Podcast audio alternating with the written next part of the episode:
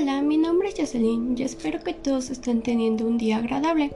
Hoy hablaremos sobre las principales enfermedades o desórdenes asociados a la función sináptica, así que sin más, comencemos.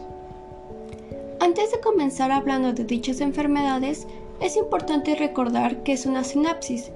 Bueno, pues el concepto de sinapsis, descrito por primera vez por Ramón y Cajal y bautizado por Sheridan, hace referencia a la existencia de una conexión entre dos neuronas, caracterizada por la presencia de un pequeño espacio, que sirve de vía para la transmisión de la información, y su función principal de esta conexión es la de permitir la transmisión de la información entre las diferentes neuronas.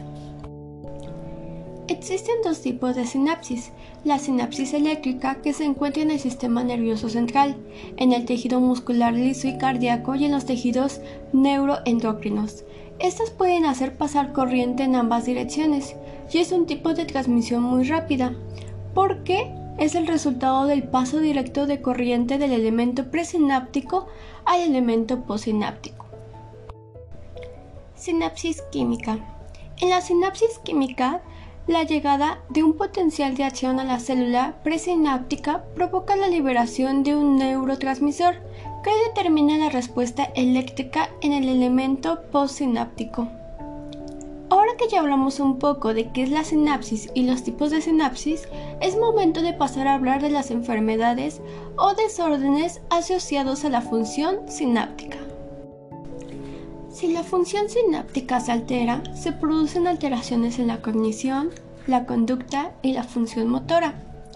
Las sinaptopatías primarias causan enfermedades del neurodesarrollo a través de mecanismos genéticos mendelianos o de otro índole. Síndrome de Red es un trastorno genético neurológico y del desarrollo poco frecuente que afecta la forma en la que se desarrolla el cerebro y causa una pérdida progresiva de las habilidades motoras y del habla.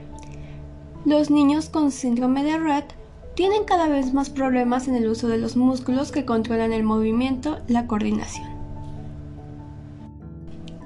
Epilepsia. La epilepsia es un trastorno cerebral en el cual una persona tiene convulsiones repetidas durante un tiempo.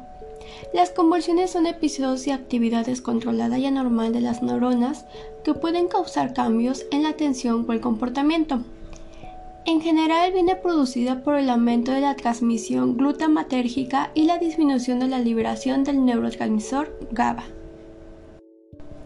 Causas. La epilepsia ocurre cuando los cambios en el tejido cerebral hacen que el cerebro estén demasiado excitables o irritables. Como resultado de esto, el cerebro envía señales anormales.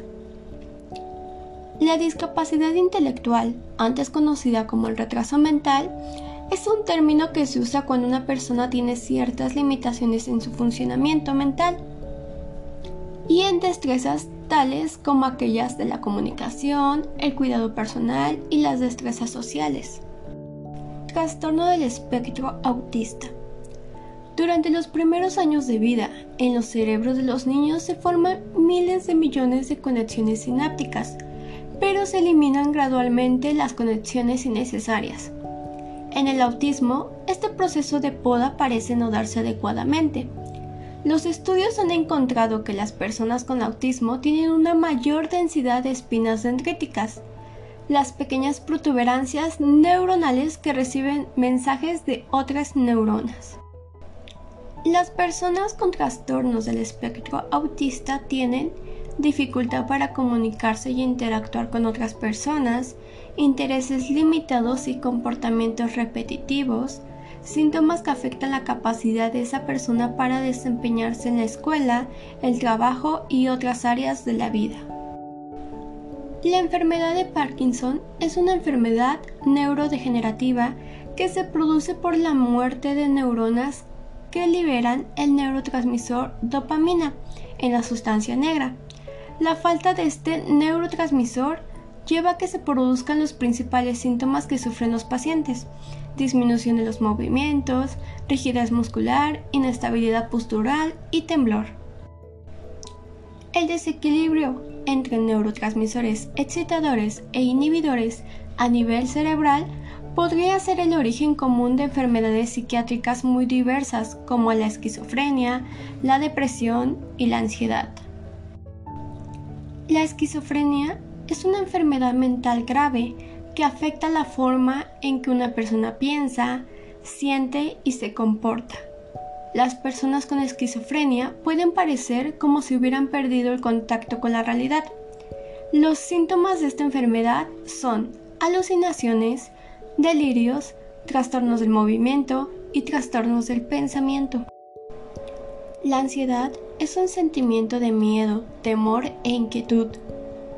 Puede hacer que sude, se sienta inquieto y tenso y tener palpitaciones. El Alzheimer es una enfermedad neurodegenerativa, es decir, que son causadas por la destrucción de las neuronas cerebrales.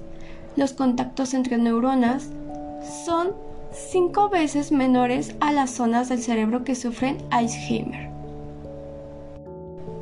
En trastornos cerebrales como dicha enfermedad, se sabe que estas conexiones sinápticas que guardan los recuerdos se rompen demasiado pronto y desaparece. Se cree que esta degeneración de la sinapsis comienza mucho antes de la pérdida de memoria y se acelera a medida que la enfermedad avanza.